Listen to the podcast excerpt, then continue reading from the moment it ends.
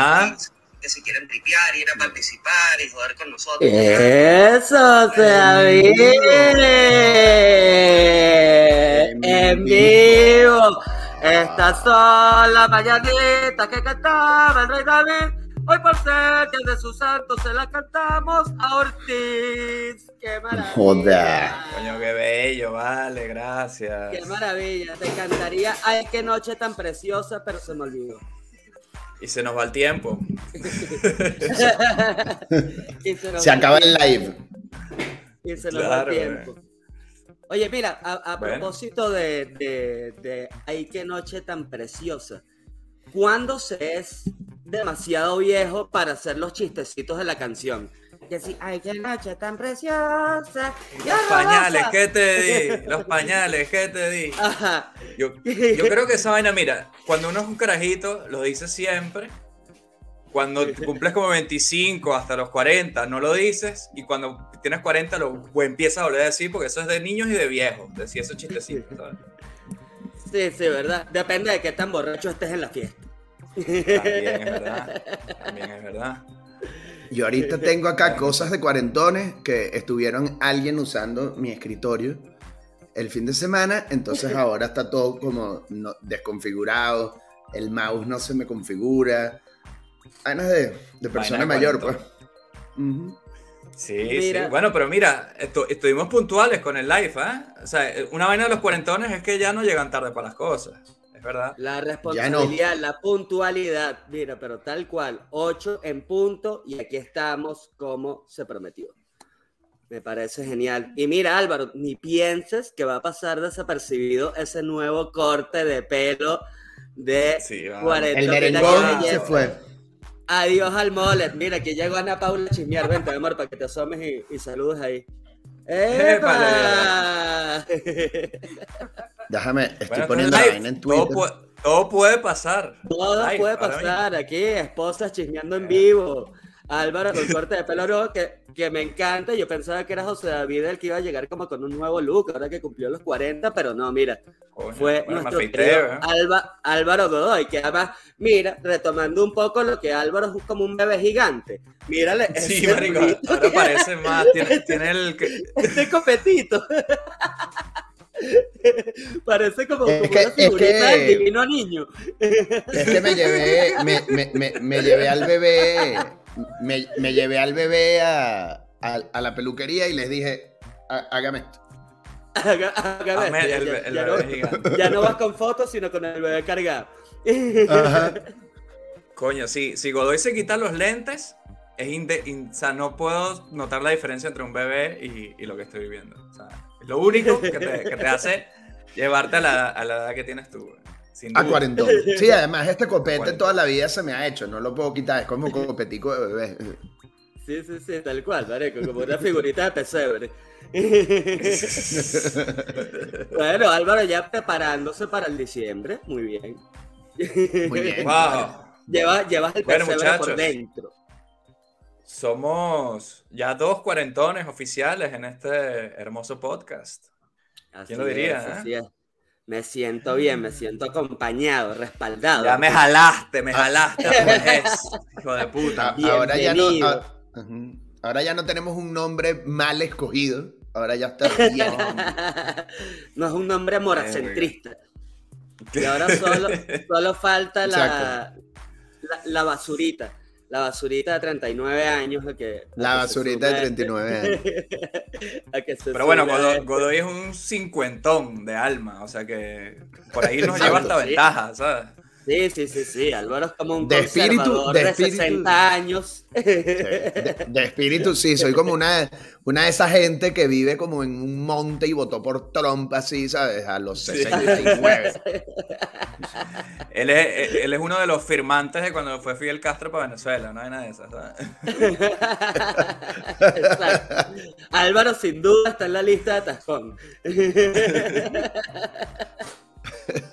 ¿Te acuerdas? Me acabo de acordar, demasiado random y no tiene nada que ver con nada, pero me acabo de acordar de, de cuando fuimos a las protestas del 11 de abril que fuimos a la Carlota, ¿te acuerdas Álvaro? Claro, claro. Eh, responsablemente a ejercer nuestro derecho ciudadano a las protestas, muy responsablemente. Yo tenía, yo tenía el jeepcito que tenía en esa época. Estos carajos se subieron o sea, había gente adentro, pero estaban en los estribos del jeep agarrados afuera.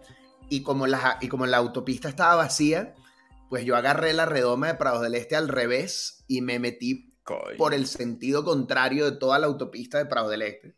Con, estas, eh, con estos carajos parados afuera en los estribos. Y llegamos, y llegamos a la Carlota, nos pasaban los carros del otro lado y, además celebraban, la gente celebrando la anarquía. sí, claro, este, y, y, pasaban en los carros, Y ya llegamos a la Carlota y, fuimos de los primeros que llegamos. Me acuerdo que Armando se queda en la casa asustadísimo como señora del cafetal. Este, y, y nos sacar las tanquetas. De los, primeros, de los primeros que llegamos. Y luego, después de que llegamos nosotros, llegaron las cámaras de... Y la gente está como gritando, fuera Chávez, lo, sé qué y nosotros gritamos, legaliza la marihuana, y, y, todo fumado. Y, y, me vieron mis tías, o sea, porque mis papás estaban afuera, estaban en Miami. Y me vieron unas tías y llamaron a la casa y les contestaba era Armando, ay, sí, es que ellos fueron a manifestarse. Y me llamaban luego Armando, Marico, tus tías están llamando preocupadas, regresense para la casa. Sí, así que si ustedes pero, no porque te pase nada. si pero no porque te pase nada, sino por el marihuanero, ¿no? ¿no? Sí, no, no, no, no, Tal cual. Ay, Dios mío. Coño. Obviamente me, llevas a una época, me llevas a una época donde no sé si, si podemos ahí, vamos, vamos a ver cómo conducimos esto al tema de los, de los sueños, del sueño del futuro. Pero en, ese, en esa época, ustedes y nosotros teníamos un sueño de futuro, ¿no? Una Venezuela legalized, sin Chávez. Y bueno, algo de eso pasó por lo menos, ¿no? por el vaso medio lleno, ¿no? Pasaron las dos sin querer queriendo, ¿sabes? Terminaron Los, militares vendiendo drogas. Un, un narcoestado sin Chávez. Eso, fue lo que pasó, lo que tú pediste. Tengan cuidado lo que piden, porque se puede hacer realidad también. Sí, de panas que es como una mano de mono, ¿no? La, mano... Es verdad, Bueno, José. Este, José David, cuéntanos un poco así la, la, antesala, la antesala a tener 40 años, ¿cómo fueron esos últimos minutos de, de, ser un 39, de un treintañero? Coño, tú sabes que la semana pasada yo estuve en el cumpleaños del hermano de mi novia y vino, vino su abuela, que es una señora ya mayor, y me dice, ay, por cierto, mi hijo, ¿cuántos años tienes tú? Yo 39, 39, por supuesto, 39. Y hubo que hacer la cosa de ella viene y le dijo, bueno, pero en cinco días ya no es 39, o sea, como que empieza a quitarte ya esa paja de decir que tienes 39, ¿no? Entonces de sí, una, lo, así. estiré, el chicle hasta lo más que pude. Sí, sí, Ajá, como un cuarentón enclosetado raro, ¿no? Pero todavía, todavía estoy un poquito con el, con el shock de la vaina, pues. Eh, es un número, es que es un número potente, ¿sabes? Es un número. Mira, Visualmente, ¿sabes? Es un número que tiene, tiene peso. Yo quiero saber, José, porque en nuestro primer episodio yo, yo compartí mi primera experiencia como cuarentón, que fue despertarme con mi pijamita de viejo de seda, ponerme mi tejido y subir a mi terraza a regar mis plantas con una regaderita saber cuál fue ¿Cuál fue tu primera experiencia como cuarentón el día de hoy? ¿Cómo, cómo se despertó José David en sus 40 Bueno, pues mira, me desperté, me hice un café negro para seguir cumpliendo mi ayuno intermitente, que es una vaina bien de yo creo. O sea, no desayuné, solamente me pegué mi ayuno intermitente. Revisé las noticias, que aparentemente Twitter tiene los días contados, como mi, treinta, como mi treintañerismo. Eso y... sí, qué locura. Procedí a poner mi video de Chris Harrier de ejercicios abdominales y me hice mi rutina abdominal para proteger mi espalda. O sea que me bien cuarentón la madre. Me parece maravilloso que en tu rutina no, no existió hacer el amor, este, porque eso ya en los 40... en los 40 ya, por Dios. Por favor, ¿crees que no tiene 39 o, algo, una vaina de eso? Eh, esa, esa, es una cosa de, de cada dos domingos en la mañana. solo, solo con fines reproductivos. En cierto momento del mes. Mira, y, y, y, tú crees que, que Twitter se va a acabar? Ustedes apuestan si fueran personas apostadoras. Yo creo que obviamente no. De la misma manera que el chavismo se acabó durante esa protesta que ustedes hicieron, Twitter tampoco se va a acabar. Elon, Musk, Elon Musk será el Hugo Chávez de Twitter. Exactamente. es el, el Carmona. Al, de menos, Twitter, al, menos el, el, mote de El Galáctico le queda muchísimo mejor. sí, sí, es mucho más galáctico que, que, Chávez, sin duda. Es muchísimo más galáctico que. En cualquier momento nos dicen que Elon Musk tiene cáncer de culo y, la cagamos, pero de momento que, que no sea así.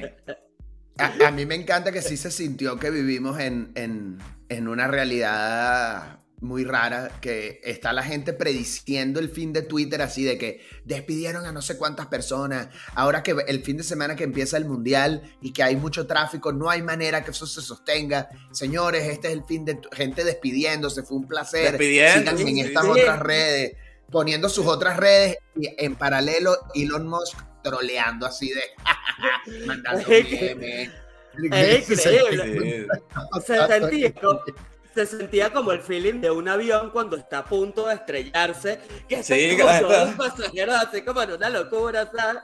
Que ya imagínate eso, ¿sabes? Que como que se va a estrellar, pero el piloto después recupera la vaina y está todo así, soy gay, soy gay, sacándose el huevo así.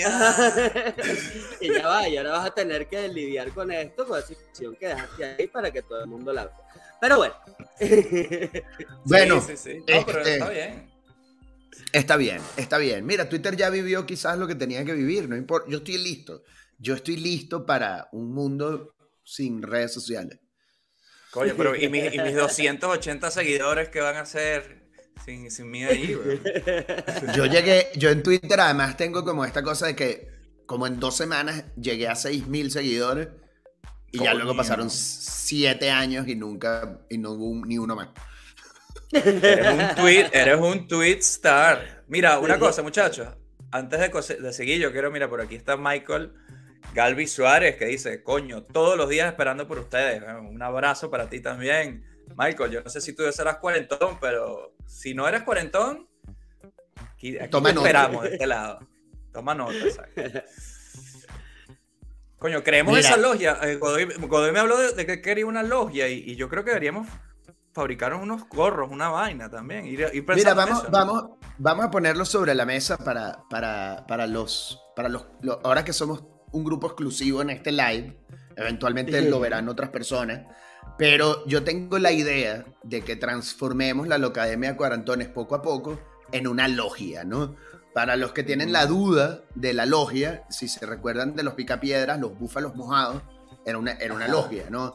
Era, era, ellos se ponían como sus, sus sombreritos, este, como, eran como parecidos a los de los soldados ingleses, ¿no? Como un sombrero eh, peludo, no alto, pero en el caso de los picapiedras tenía también como unos cuernitos, este, que era más curioso porque no, no, no, parecían búfalos, o sea, era un sombrero, pero no importa. Eh, eh, Pero les voy a explicar. Y si quieren, yo creo que este, este no era el tema de lo que íbamos a hablar hoy, pero no importa. Pero dale, porque creo yo que vale la pena crear una logia. Uno, porque es algo muy de hombre cuarentón. Esa es la primera, ya de entrada, anillo al dedo.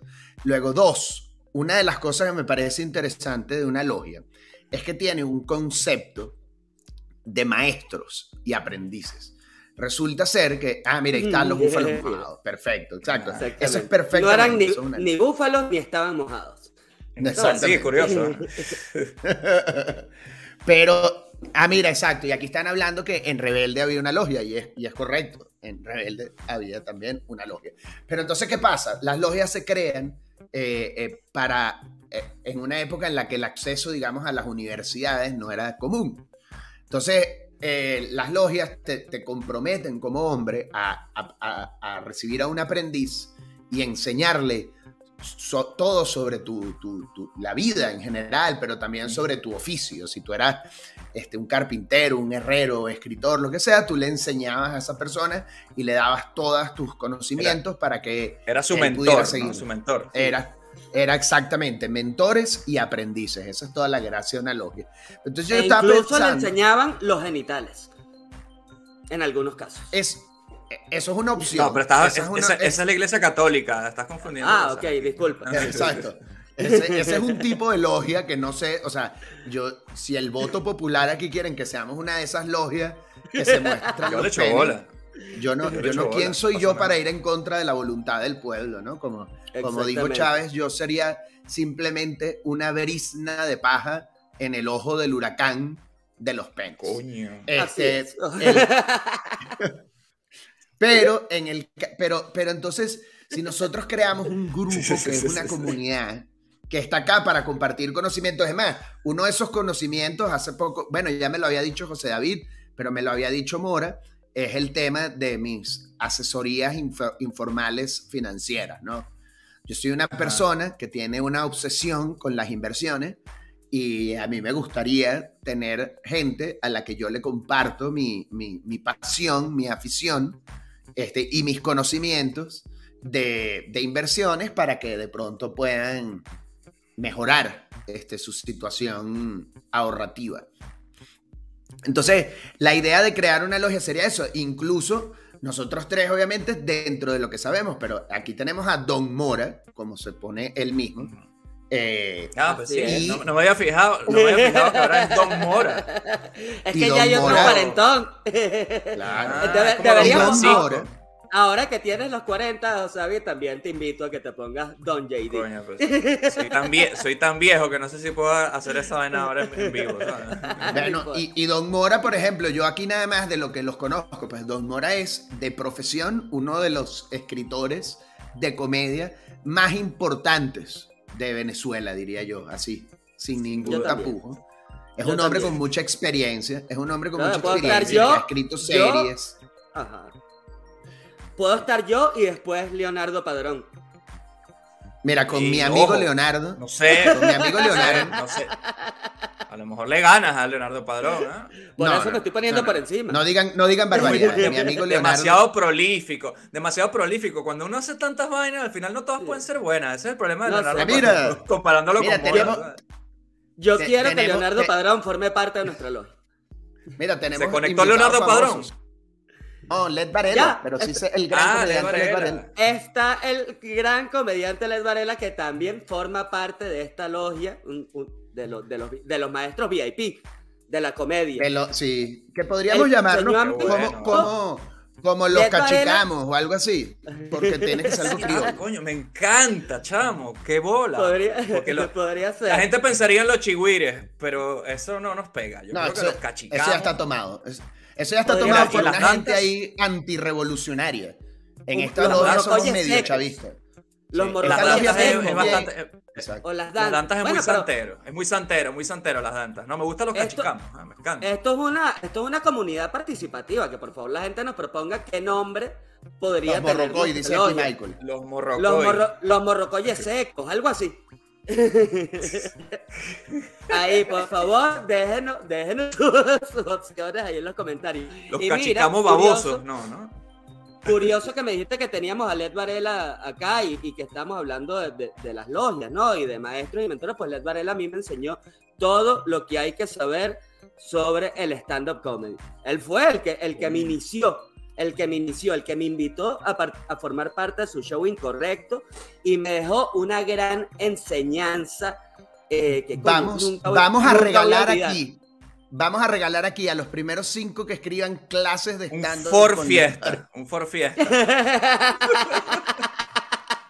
Mira, pero yo quiero contar anécdota porque la verdad que fue algo que me dejó un gran aprendizaje y lo quiero compartir con ustedes y con todos los que nos estén viendo.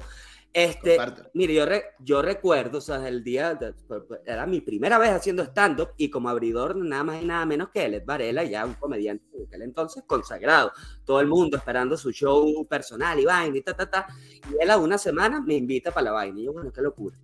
El día, ¿sabes? Que vamos a estrenar, recuerdo que era en el Teatro de Latillo. O sea, yo estaba como que con, con una ansiedad como una ansiedad y una vaina, ¿sabes? Y, como con una angustia. Qué raro. Y yo, y yo llego y con el camerino, y Led está como que fumándose un cigarro y como que repasando su rutina, que él la tenía anotada como en una hojita y eh, parecían como puros garabatos, pero la vaina tenía sentido.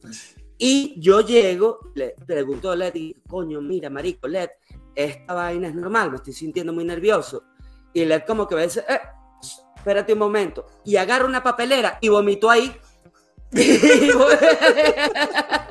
y vomito ahí. Y esa vaina. Eso fue una Algo que me llenó. Coño, fue humbling. Fue humildad para ti. fue humildad, para mí. Fue humildad para mí y fue maravilloso. Y yo nunca voy a olvidar el día en que Led Varela vomitó en un tobo justo antes de que nos presentáramos por primera vez juntos. Y seguro que nunca te sentiste tan nervioso, sino mucho menos nervioso que ese día, porque dijiste, si Ned Varela está vomitando en un tobo. seguía igual, yo seguí igual de nervioso y, los nervios nunca se te quitan. Lo bueno es que supe coño, mira, no llegaron a tanto como para ponerme a vomitar en un tobo. Pero bueno, le deja así, es como el Messi de la comedia. ¿Sabes que Messi en los entrenamientos vomitaba también en su tobo? Bueno, le, le da haciendo. Y luego era genio y figura cuando le tocaba. Qué eh, mira, y aquí, aquí confirma Led, dice, es un cuento real. Todavía arqueo antes del show. Ha logrado conquistar el vómito, pero el arqueo todavía persiste. Así es. Por cierto, yo fui a ver a Led Varela aquí en México y bueno, un gran show. Si no lo han visto, algunos de los conectados, cuando vaya a su ciudad, vayan, vayan. Vayan, vayan. eso, eso es increíble. requisito de esta logia. Está increíble. De hecho, ya yo nunca más voy a poder volver a ver a Ricardo Montaner con los mismos ojos después de ese show. Cuando lo vean, me entenderán. Bueno, en, entrando ahorita quizás más en materia, este, parte de lo, que, de lo que veníamos hoy a hablar aquí, es perfectamente bueno que José David lo conteste de primero porque lo que yo quería traer a la mesa, ahora que uno está en el universo Quarrington, ahora que uno ya no es joven, ahora que uno ya es grande, as in, cuando uno decía cuando sea grande, ya eres grande, ya estamos aquí. Yo quería traer sobre la mesa justo esas, esos sueños, esas ilusiones, esas, esas este, divagaciones que uno tuvo de niño, de decir, cuando sea grande voy a hacer tal cosa. Y entender acá qué ha pasado con eso. Si si nos trazamos de niños un camino que hemos andado para perseguir ese sueño, o si más bien de viejo es como, no vale, yo era un niño pendejo, que iba a ser yo eso que, que, soñé. Entonces, José David, tú, tú, tú recuerdas, empezando por ti, de niño, de joven, de adolescente, haber dicho, cuando sea grande, este, voy a tener que andar recibiendo brief publicitarios de un pendejo, porque eso es lo que hace hoy. Yo creo que la vaina se contesta sola.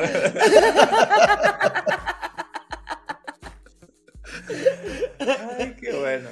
Cuando yo sea grande, quiero escuchar briefs publicitarios de un pendejo en Perú. Y la mamá, y la mamá, y la mamá de José había así como, Mierda, qué raro lo que quiero saber. ¿Qué, qué específico, qué específico, Iván. Pero bueno, buenísimo. A ver, ¿cómo te contesto eso? Mira, yo desde que era un joven muchachito, este, yo no, a lo mejor no lo tenía trazado así como, como quien dice, quiero ser bombero, ¿no? Era el clásico, quiero ser astronauta, esos sueños pendejos, que sí que es bien pendejos que puede tener un niño. Yo a los niños de hoy en día les digo, no sueñas ni con astronauta ni con bombero, no seas huevón. Cualquiera de los dos puedes morir como un pajugo. Así que Sueña que vas a ser, programador para que nunca te falte el trabajo. Programador, niño. Programador. Eso es. Cuando sea grande, quiero aprender un lenguaje de programación. Eso es un sueño de puta madre. Eh, pero bueno, y ustedes que, que nosotros lo ven, lo, lo, bueno de todo esto es que nosotros crecimos juntos en el colegio, cuando éramos unos pequeños muchachitos que correteaban por ahí. Y si ustedes recuerdan, a mí me gustaba mucho el tema de dibujar, me gustaba, bueno, todo lo que tiene que ver con con ese tipo de, de artes, los cómics, todo ese tipo de cosas, ¿no? Una cosa más plástica. Este, y yo creo que eso fue evolucionando cuando yo entré en la universidad, bueno, que cuando uno estudia comunicación social o audiovisual, que yo creo que aquí los tres pasamos por ahí, sí. este, lo primero que se cree uno es que uno va a ser eh, Spielberg, ¿no? Que va a ser Steven Spielberg o que va a ser eh, no sé, los directores que, que, más te gustaran en ese momento, David Fincher, una de estas, ¿no? Este, entonces yo, por esa parte, te puedo decir que es como agridulce en el sentido. Vamos por, por lo malo primero. Yo creo que ya todos saben aquí que yo no fui el Spielberg venezolano. Yo creo que eso... el que no lo sabe se lo voy decir. Pero, para hablar de lo bueno también, yo de mi, de mi clase de, de, comunicación audiovisual aquí en España, de a lo mejor unas 30 personas que estamos ahí, yo sí puedo decir con orgullo que yo soy el único de esos que ha sido director, que ha podido llevar rodajes, que ha podido filmar en, en publicidad un montón de géneros, que es lo bueno que tiene la publicidad, que te puedes hacer comedia, puedes hacer documental, puedes hacer acción, puedes hacer un montón de cosas. Y si tienes un rodaje a tus espaldas, si eres el director, si tienes ahí todo eso a tu disposición y cuando estás grabando y dices acción, ahí ese pequeño José David sí se sintió bastante realizado y entendiste lo que es ser un director y fui un director. No tengo sillita con mi nombre, esa vaina me da mucha rechera, pero, pero fui director. Entonces por eso sí estoy muy orgulloso y un de, y un, de, los sueños. Y un director galardonado, José David Ortiz, ¿no? Sí, correcto. Yo, un, y con un, con un Canes. Fue, fue con un Yo... que, te, que te premiaron. Bueno, eso tiene la... truco. Tiene truco, pero sí, sí, sí, porque en el Festival de Publicidad de Cannes, que se da un poquito antes del Festival de Cine de Cannes, hay un premio ahí que se llama el Young Director Award. El, el, el miren, miren el, Spiel, el, el, Spielberg venezolano Cannes. Ajá. Cannes. Can, un Cannes, chicos. Un Cannes. Can. No, Álvaro, por favor, es Can. Can, can, por favor. O sea, uno, uno cuando te dan el premio te dicen, tú tienes que aprender a decir la vaina bien, si no te lo quitamos. Uno aprende la vaina. Y ese premio al Young Director Award lo hemos recibido, Space Monkeys. Tiene truco porque yo tenía como 32, entonces no sé qué tan young era. Ahora me parece que era jovencísimo y merecidísimo. Hoy en día me daría vergüenza decir que, que voy a optar por ese premio. Yo creo que ya no. ya no el pasa. Young Director Award a los 40 no, no se siente tan glamuroso, digamos. No. Entonces, bueno, eso es un poco mi, mi, Por ahí los sueños se cumplen a veces, se cumplen de una manera, se cumplen de otra, pero sí estoy muy orgulloso de que en esa, en esa faceta de, de dirigir y sobre todo los, los, comerciales que tienen más que ver con comedia, eh, y me gusta mucho la comedia, ustedes lo saben muy bien. Este año tuve la oportunidad de dirigir el especial de comedia de Daniel Pistola aquí en Madrid. Qué Hicimos chido. un sketch inicial. Un beso para que... Daniel besote para Daniel Pistola, que me cantó las, las, mañanitas también esta mañana, tan bello él. Y nos veremos esta noche en mi cumpleaños. Pero o sea, yo sí que quiero hacer un, un, si Dios quiere, si Dios quiere, por eso me afeité. quiero decir ahora, no sé si vamos a ir a hacer una ronda, porque luego quisiera hablar de cómo ese sueño a los 40, si estamos contentos o conformes con ese sueño, o si quisiéramos cambiar de sueño o qué pasa. No sé si mejor vamos lo, a ir lo, uno por uno, porque lo, ustedes también vamos, tienen su, vamos, su, sueño. Vamos a darle la oportunidad a Álvaro Mora, pues, porque, ¿por qué no? de que nos hable él de este tipo de sueños. A mí, a mí me parece eh, muy, muy curioso que trajera este tema a la mesa, Álvaro, porque tú me ayudaste a cumplir desde muy joven uno de mis grandes sueños. Porque al igual que... No, al igual, al, igual que, al igual que José David, porque de esas cosas que generan afinidad cuando uno es chamo y está en el colegio, a mí me encantaba dibujar y toda, y toda esa parte. Y nosotros, bueno, eh, dibujamos y hacíamos que si los muñequitos de Dragon Ball y unas vainas, José David siempre me pareció que dibujaba arrechísimo. Este, y como que yo compartía esa, esa pasión eh, que poco a poco se fue desvaneciendo, fue evolucionando, ¿sabes? Hasta, hasta el punto que yo tenía mi sueño de cuando yo sea grande, quiero hacer comiquitas. O sea, porque uno en aquel entonces no, no, no, no, veía las vainas en términos de quiero trabajar, ser guionista de animación, ¿sabes? Nada, por el estilo, ¿sabes? Yo quiero hacer comiquitas. Y coño, eh, tú, Álvaro Godoy, más que nadie sabes que tú me abriste las puertas, ¿no? Para poder cumplir ese sueño en eh, Plop Contenidos, la gente de Plop, un, besote grande para, para Juan, Osvaldo, para Héctor y todos los que, para José Manuel Pagani, para todos los que formaron parte de ese sueño en aquel entonces. Porque Álvaro, ¿sabes? Me abre las puertas para que yo entre a esto, bueno, ojo, solo ¿eh? de, referencia, ¿no? ¿no? es que Álvaro, como es esta industria, no es que Álvaro tuvo que practicarle tuvo que a nadie. Un poco de huevos, un poco de huevos, tuvo que mamar, es que por mi amigo. Que tú sepas. Álvaro, que tú Álvaro, sepas. bueno, que hasta donde yo sé. Este, hice, mi, hice, mi, hice mi prueba, y, eh, fue, un momento como que muy bonito y muy, y muy emocionante. ¿Qué edad tendría yo en ese entonces? Como unos 25 años, Más o menos. Debe ser, sí. Sí, porque, sí, porque fue como un año y medio antes de que yo me viniera para México. Exactamente. Entonces la gente me, me, me llamaron para hacer una prueba para convertirme en uno de los guionistas de la serie animada Nada que ver eh, una, una serie que transmitían por el canal Sony Entertainment Television con un concepto de zapping. Era un, era un proyecto, ¿sabes? Brutal. Estaba muy de pinga, muy de pingas. Sí, güey, ¿sabes? Y, y, coño, era muy bonito, ¿sabes? Porque Álvaro, mi mejor amigo de toda la vida, ¿sabes? Era como que la oportunidad de trabajar con, con tu, mejor, con tu mejor amigo, sea, en el lugar de, tu mejor amigo, haciendo lo que más te gusta, ¿sabes? o lo que soñabas desde chiquito en, cierto modo y. Y, y, y, me brindó la oportunidad eso de conectar con un montón de gente que tenía la, la, misma visión, ¿no? Las mismas ganas, los mismos sueños y, y, fue como un momento de mi vida muy bonito y también una presión increíble al momento de, de, de redactar esa prueba y que coño, no la quiero cagar y ay, no tal y cual. Este, marico, no, recuerdo que, creo que son, recuerdo, o sea, había que escribir como, o sea, por, por este pedo del, del concepto del zapping de, de la serie. Eh, Habían distintos tipos de sketches, ¿no? Parodiando programación. Eh, de televisión latina, reality, vainas, tal y cual. Este, comerciales. Entonces, Novelas. El que, el que, más recuerdo, telenovelas. El que más recuerdo, o sea, de, de, de, las cosas que escribí para mi prueba, era un comercial de este, Coca Loca se llamaba. Y era como, era como un comercial de, de Coca-Cola todo intenso, pero protagonizado por Evo Morales. Y era como hojas de coca. Entonces era como este pedo de, de, de puros cholitos bolivianos y, ya, y llamitas brincar por las montañas. Y es como la canción de Coca-Cola tocada con flautita de pan. Y, y eso es la que, es la que nunca se me va a olvidar, mi comercial de Coca Loca.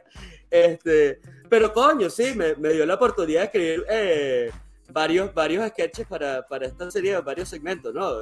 participar en un par de episodios de esta, de esta serie animada increíble hasta que la cancelaron. ¿Sabes? Como la, yo, yo estaba para la segunda temporada Ajá, exacto. Todos esos guiones acá, o sea, soñando con que se iban a hacer. La primera, soñando con que sí iba a ser el grueso de mi trabajo, pero no, cancelaron la serie, solo como que salieron dos sketches míos en la, en la primera temporada, pero sin embargo lo, de la segunda, todo lo que mandábamos había gustado mucho y había sido aprobado. Y se llegaron a grabar algunas cosas, ¿o no? ¿O no? Y se llegaron... No llegamos... Sí, ¿verdad? Se, se, llegaron a grabar y se llegó a Animatics y todo el rollo, y este, pero bueno.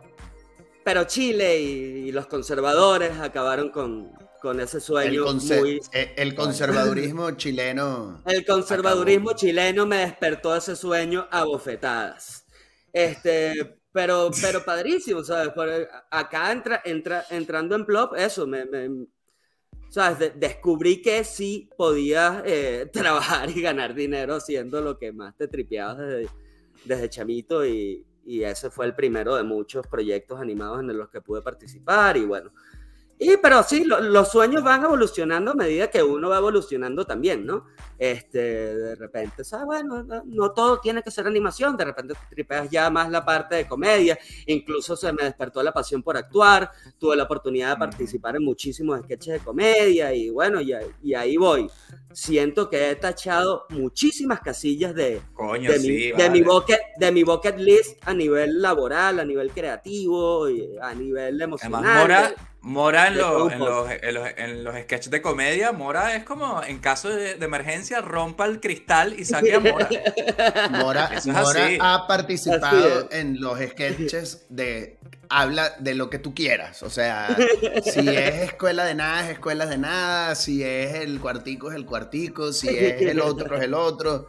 Todos, todos. Si estás haciendo sketches de comedia y eres venezolano tienes que tener a un Mora en tu Tienes pues que tener yo, a Mora, por favor. Pues yo, yo, yo aquí públicamente quiero agradecerte a ti, Álvaro Godoy, porque tú me abriste esa primera puerta, ¿sabes? Que me permitió a mí conectar con todo ese montón de gente talentosa que, que hoy forma parte Mora, de mi vida. Deja de meterte piedra.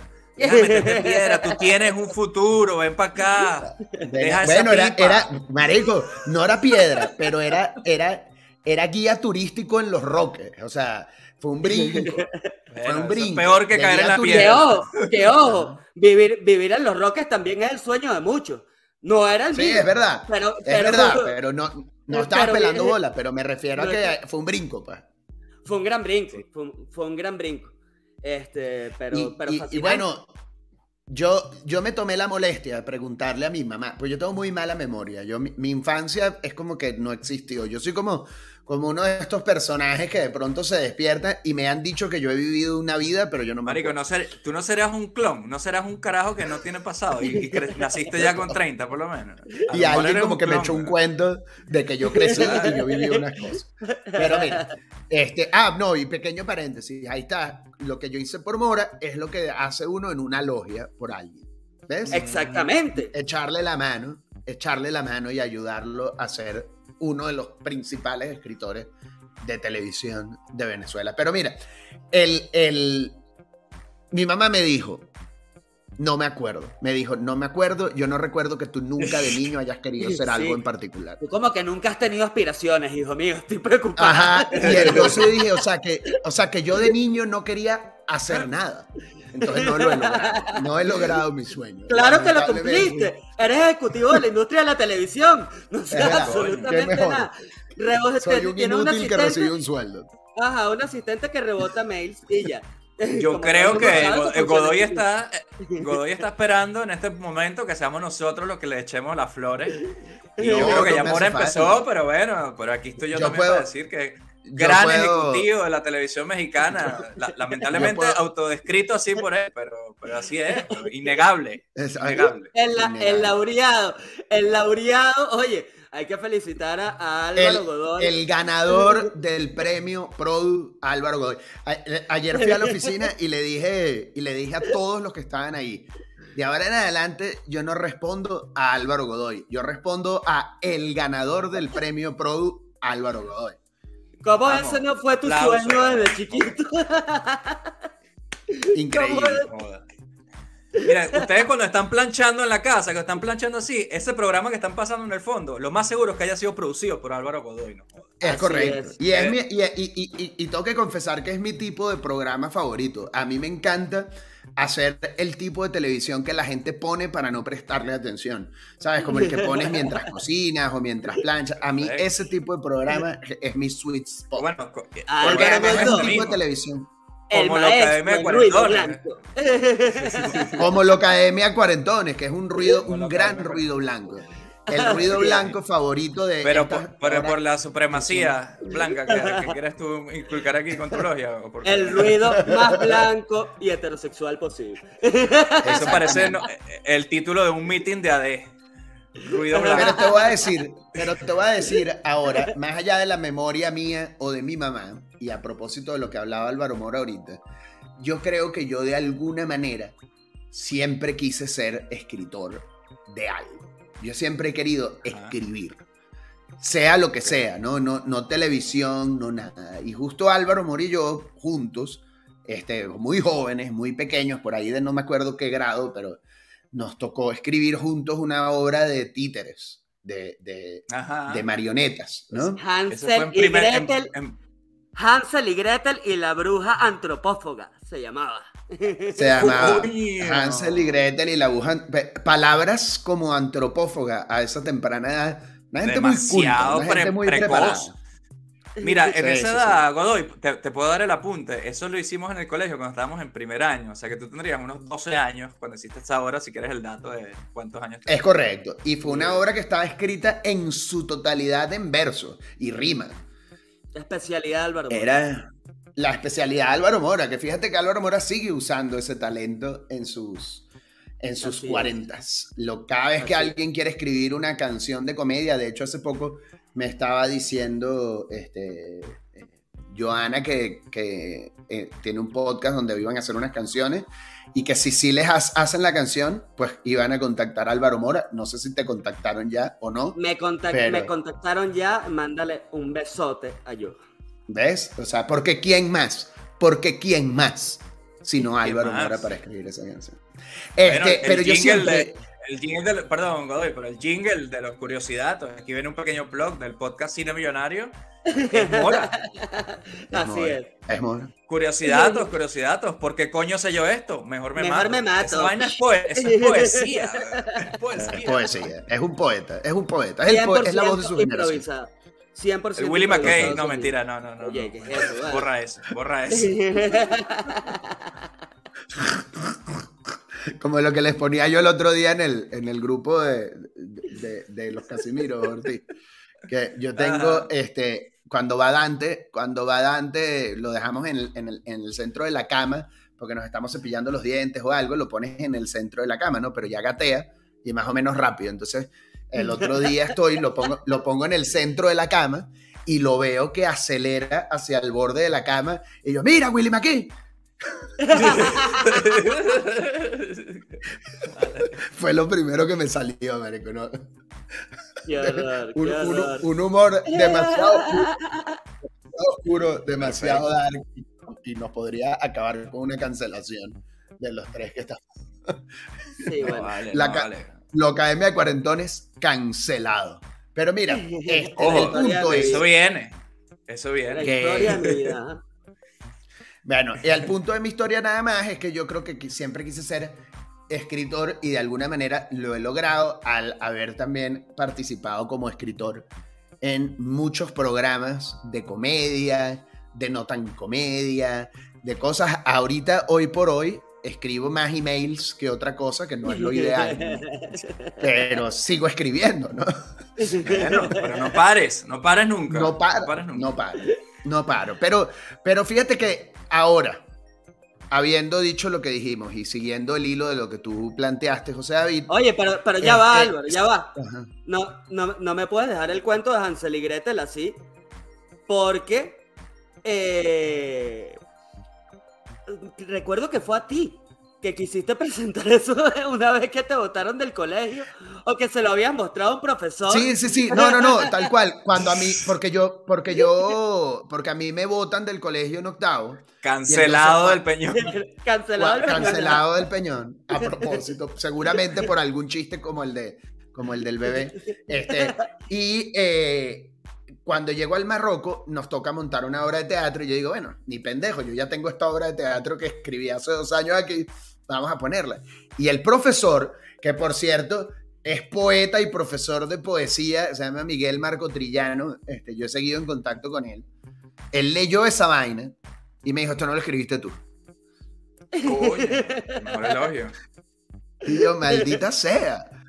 Y bueno, tuve que escribir otro, porque no había manera de convencerlo. Porque ah, además la única, forma, la, única forma de demostrar que lo había escrito yo era decirle, sí, lo escribí hace dos años en el colegio.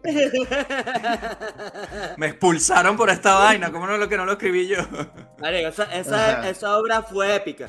Nuestro teatrino terminó incendiándose, o sea, la, la vaina, el show terminó con el teatrino cayendo y un hornito de, de, cartón que habíamos construido donde metían a la bruja.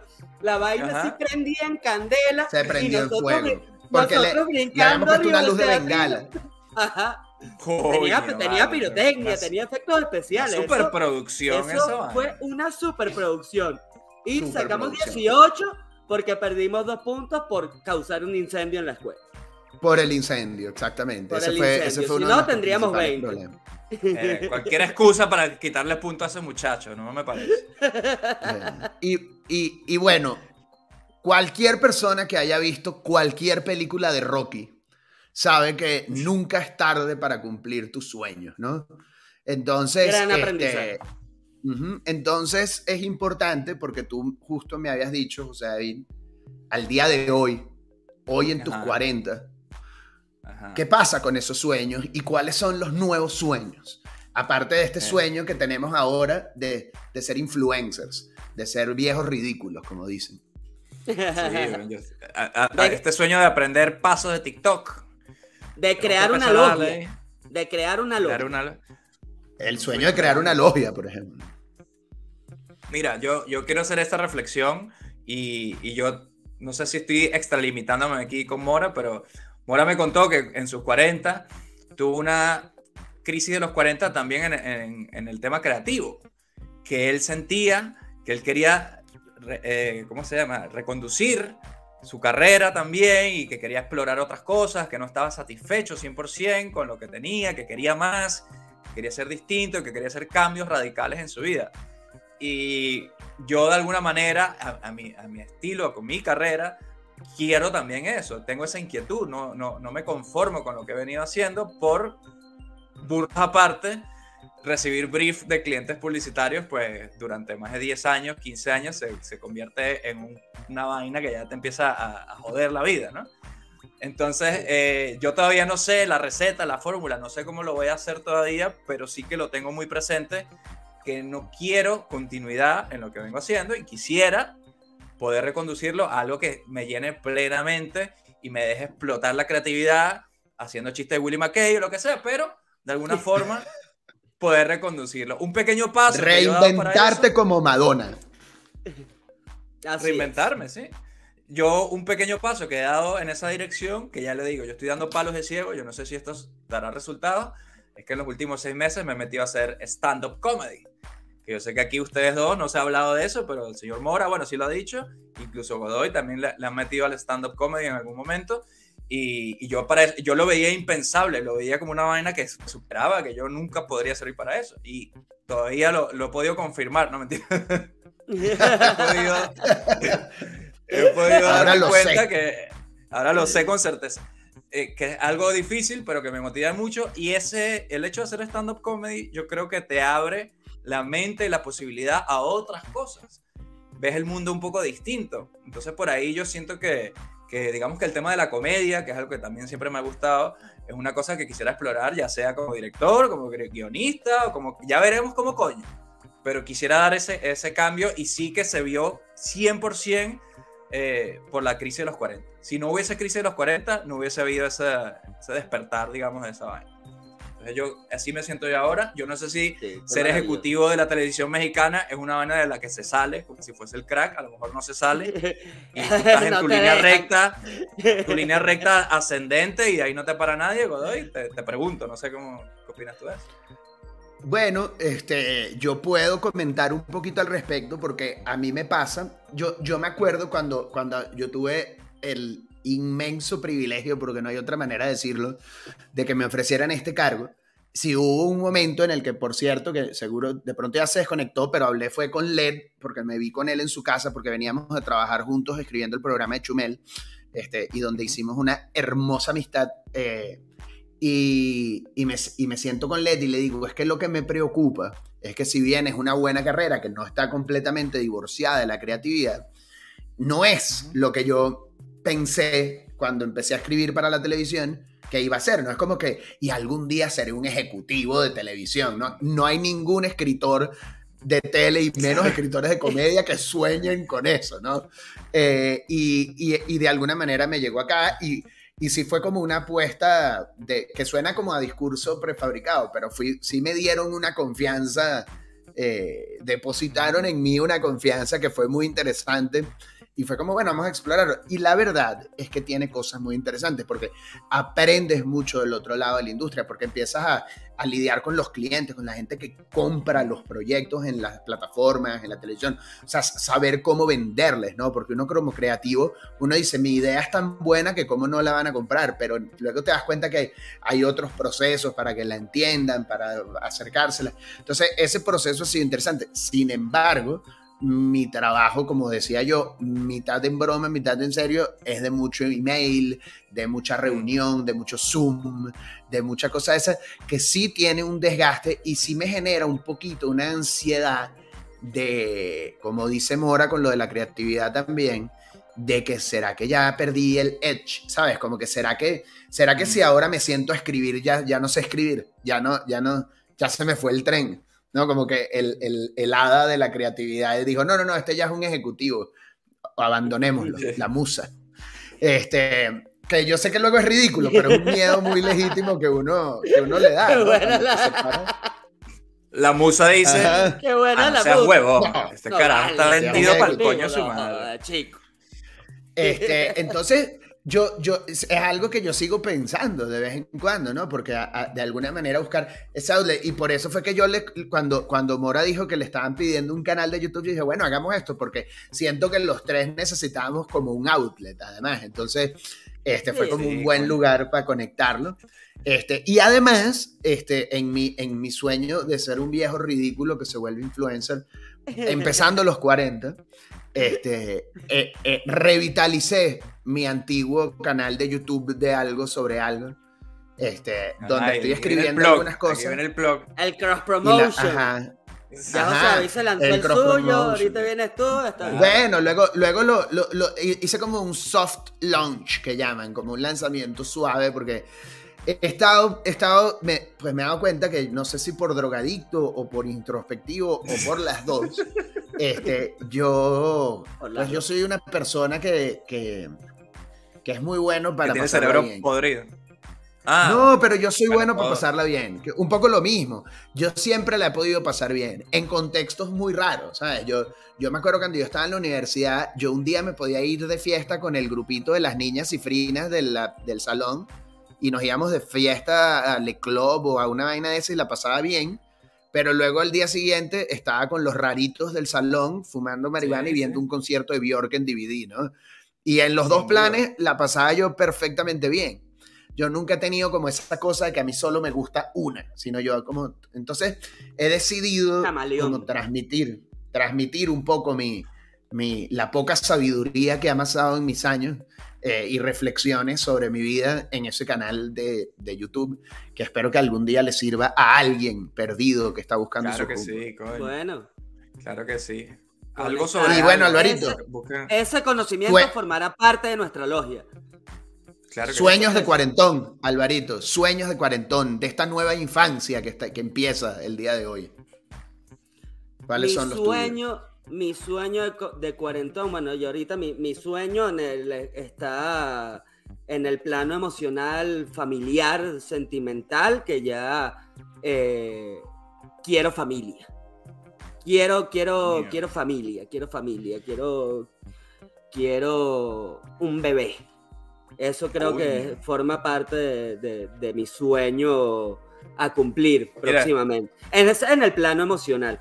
En el plano, eh, digamos, la, laboral, eh, pues bueno, que, esta logia coja forma, que, que sigamos tripeando y haciendo esto, así no se vuelva logia, así seamos nosotros tres hablando paja y ya, me parece un momento de esparcimiento muy bonito. Este, y bueno, también el, el retomar, así como José David, retomar el stand-up, es algo que me está pidiendo los pies, volver, a, volver al escenario. Ya quiero ser yo el que vomita en un tobo. Eso es, no joda. Que tú sabes que yo no, yo no lo comenté, pero tú que dijiste, yo, yo, yo hice, cuando hice stand-up unos años aquí en México, e incluso cuando ya me estaba empezando a ir más o menos consistentemente bien, este, yo no podía con esa, esa emoción, la que, lo que hace vomitar, ¿sabes? A mí esa sensación antes, pero yo no, no es lo mío. yo dije, no, yo no, no necesito esto en mi vida. bueno, es como lo que estamos haciendo ahora. Yo, yo, eh, hay que perderle el miedo a eso. Es como hacer un live de YouTube. Aquí no hay margen para la edición, ni, ah, mira, que hablaste de Willy McKay, vamos a cortar. No, no, aquí no se puede hacer eso. Entonces, yo lo, hay un vértigo ahí. Yo ahora mismo estoy, sí, sí, estoy como lenta ahí. Estoy, estoy, haciendo ahí la, la vomitación. La vomitación viene casi. Este, y bueno, también. El miedo al vértigo. Y, y, también quiero seguir explotando pues mi, mi, mi talento para, para, escribir comedia. Quiero crear nuevas series y proyectos originales. Vaya Álvaro Mora, para que todo el mundo los disfrute. Comedia musical, comedia musical, quiero entromparla ya, la necesito. Hermoso, claro que sí, ¿por qué no? A lo mejor sale aquí el nuevo, el Flight of the Concords latinoamericano, se puede estar gestando aquí, según hablamos. Yo se viene. Siempre estaré ahí para ver lo que hagas tú, Mora. Eso tú cuenta con eso. Gracias, belleza. Y, y siempre estaré ahí para ver los y, yo, tengo un poco la, la También estoy ahí. Exacto, para recibir los mails que escribe Álvaro. Yo tengo, yo, y, yo, bueno, ya que estamos poniendo ese tipo de sueños, yo creo que yo eventualmente me tengo que sacar la espina de escribir un libro. Un libro de verdad. Sí, sí, no como esos libros de hoy en día que si son la recopilación de los tweets de Álvaro Godoy, que chicos. Novela, eh, eh, quieren empastar cualquier vaina. No, y no un libro de esos así como de que eh, el influencer que contrató un escritor fantasma para que le escribiera una vaina. No, no, no, no, no. Yo sentarme yo. Chachafín, este, tenemos pilladísimo. En ese, en ese momento sí, me voy a comprar una máquina de escribir y voy a empezar a fumar otra vez para escribir con mi cigarro aquí. Hemingway criollo, el Hemingway criollo. Así, así es, así quiero yo escribir un libro. Lo voy a hacer. Perfecto. Buenísimo. Es como El viejo y el mar, parte 2, escrito por Godoy. Yo también lo estoy esperando eso. Con ansias. El cadáver y el mar. Y bueno, muchachos, yo creo que para ir cerrando, les voy a agradecer a ustedes que me hayan acompañado en mi cumpleaños, que hayan madrugado para hacer esto, que hayamos hecho este exitoso directo. Me siento muy orgulloso, me han abierto las posibilidades de lo que me espera después de los 40, mucho más de lo que yo esperaba. Gracias por compartir esa ansiedad antes de tener los 40, como, como Mora me, ha guiado en este tema. Ahora ya estamos ahí juntos. Estamos esperando del otro lado del río que se venga para acá Godoy. Así bueno, yo los tengo que dejar porque esta noche tengo, esta tarde noche tengo mi cumpleaños con mis amistades, donde en un bar tradicional segoviano aquí en Madrid está encargado un cochinillo para tomarme un vinito, comerme un cochinillo. Y, volver a dormir temprano, y volver a dormir temprano porque ya temprano. está, ya está, y recuerden, 40. Recuerden que nunca seas demasiado viejo para cumplir sus sueños. Eso es, sueñen, sueñen mucho. Que nunca es tarde. Que nunca es tarde. Eso es todo, señores. Eso es todo, amigos. Los queremos mucho.